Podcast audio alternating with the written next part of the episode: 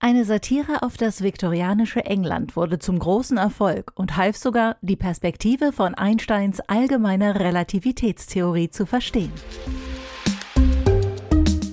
Zahlen bitte. Jeden Dienstag neu bei Heise Online. Heute vom Flatland und der Akzeptanz der vierten Dimension. Geschrieben von Detlef Borchers, gelesen von Isabel Grünewald. Vor 138 Jahren veröffentlichte der englische Pädagoge und Theologe Edwin Abbott Abbott die Erzählung Flächenland, ein Märchen mit vielerlei Dimensionen. Sie spielt in einem Land, das nur zwei Dimensionen kennt und in einem Gesellschaftssystem, das von einem strikten Kastendenken geprägt ist.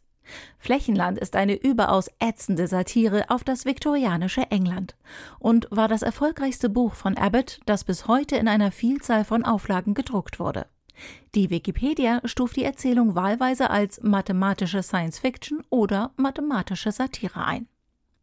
Edwin Abbott Abbotts Flächenland ist zweidimensional.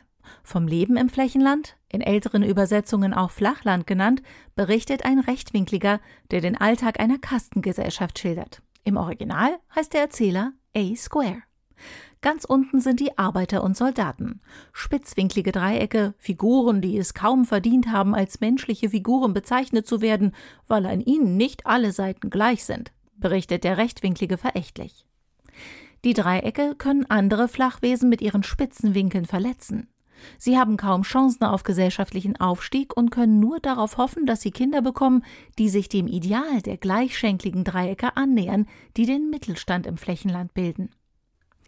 Die Oberschicht beginnt mit den einfachen Rechtwinkligen, wie es der Berichterstatter ist. Für diese wohlproportionierten gibt es genug Aufstiegsmöglichkeiten, denn die Kinder eines Rechtwinkligen sind Fünfecke, ihre Kinder Sechsecke und so weiter. Ganz oben befinden sich die Flachwesen der Vielecke, die in höchster Vollendung als Kreise wahrgenommen werden und die Priesterkaste bilden. Das elendige Leben im Flächenland führen jedoch die Frauen einfache Striche, die in der Fläche nur als Punkte wahrgenommen werden. Sie müssen deshalb fortlaufend mit dem Hinterteil wackeln, damit sie als Strich und damit als Frau wahrgenommen werden. Wenn sie sich in der Öffentlichkeit bewegen, müssen sie zudem fortlaufend schreien, denn der unbedachte Kontakt eines Flächenwesens mit einem Strich kann tödlich sein. Dementsprechend haben die meisten fünfeckigen Häuser im Flächenland zwei Eingänge, einen großen für Männer im Westen und einen engen für Frauen im Osten. Die geometrische Ordnung im Flächenland kennt keine Mischform, und so treibt Abbott den Utilitarismus von Jeremy Bentham parodierend auf die Spitze. Zweifellos ist das Leben eines Unregelmäßigen hart, aber die Interessen der großen Gemeinschaft verlangen, dass es hart sein muss.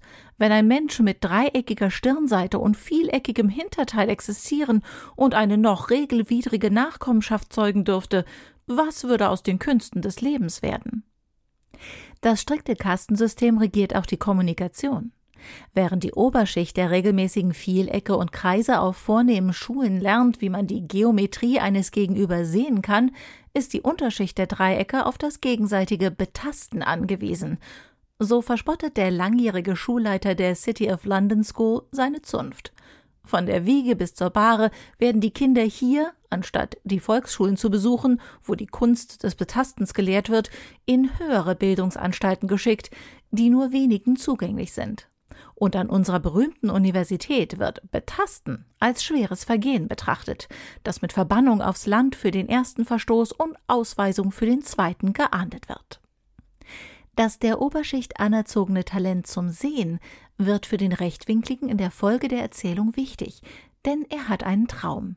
In ihm befindet er sich auf einmal in einem Land mit einer einzigen Dimension, dem Linienland.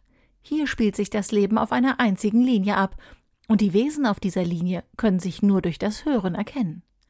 Nur der König besitzt große Augen, mit denen er all seine Untertanen sehen kann.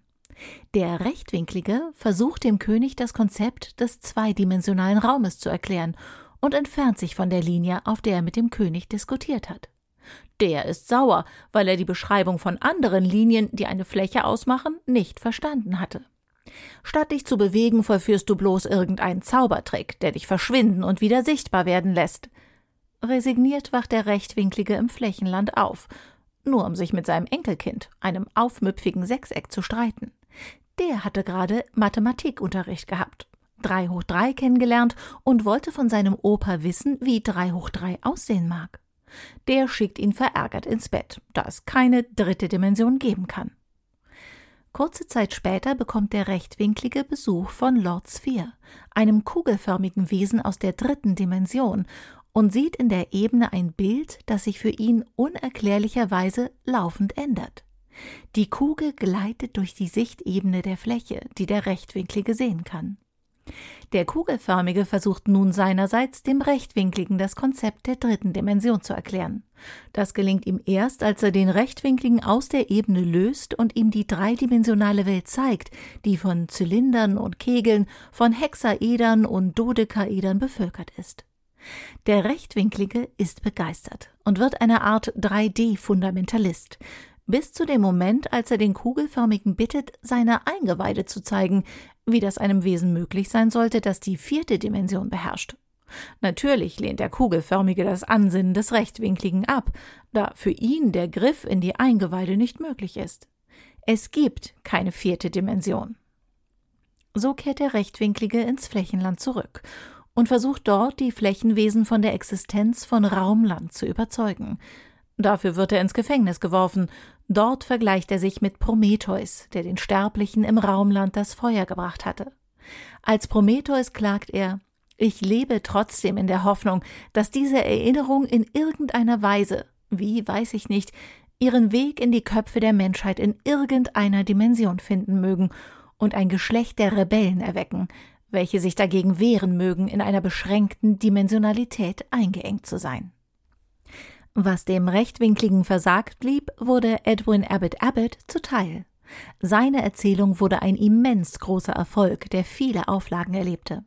Der Science-Fiction-Autor H.G. Wells verwies in seinem Werk Die Zeitmaschine von 1895 direkt auf Abbott und erklärte die vierte Dimension als diejenige, in der Zeitreisen erfolgen können. Abbott wurde vom großen Mathematiker Henri Poincaré in seinem 1902 geschriebenen Buch Wissenschaft und Hypothese als Warnung erwähnt, bei geometrischen Problemen nicht zu beschränkt zu denken. Die größte Würdigung dürfte ein Leserbrief sein, der am 12. Februar 1920 in der Zeitschrift Nature erschien. In dieser Ausgabe wurden die ersten Ergebnisse des Eddington-Experiments aus dem Jahr 1919 veröffentlicht, die die allgemeine Relativitätstheorie von Albert Einstein bestätigten.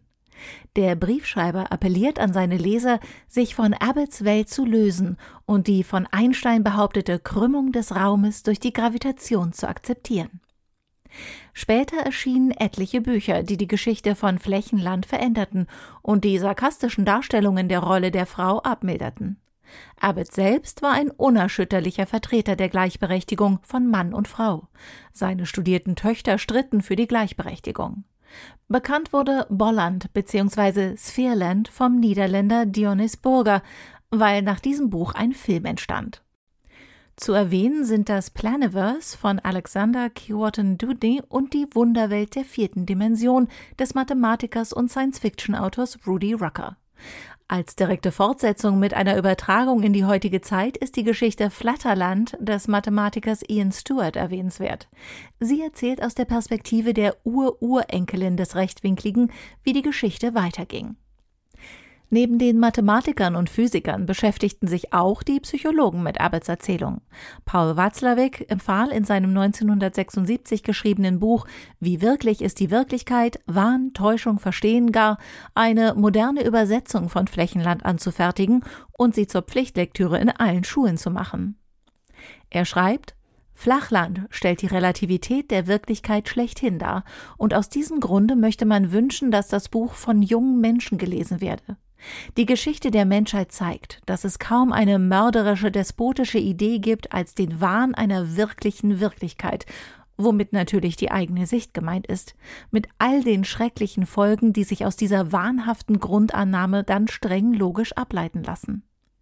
Die Fähigkeit, mit relativen Wahrheiten zu leben, mit Fragen, auf die es keine Antworten gibt, mit dem Wissen, nichts zu wissen und mit den paradoxen Ungewissheiten der Existenz durfte dagegen das Wesen menschlicher Reife und der daraus folgenden Toleranz für andere sein.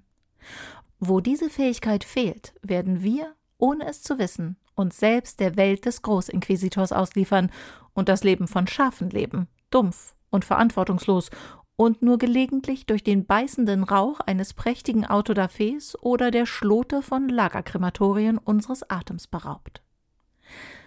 Doch damit ist die Geschichte der vierten Dimension noch längst nicht zu Ende erzählt. Zahlen bitte. Jeden Dienstag neu bei Heise Online.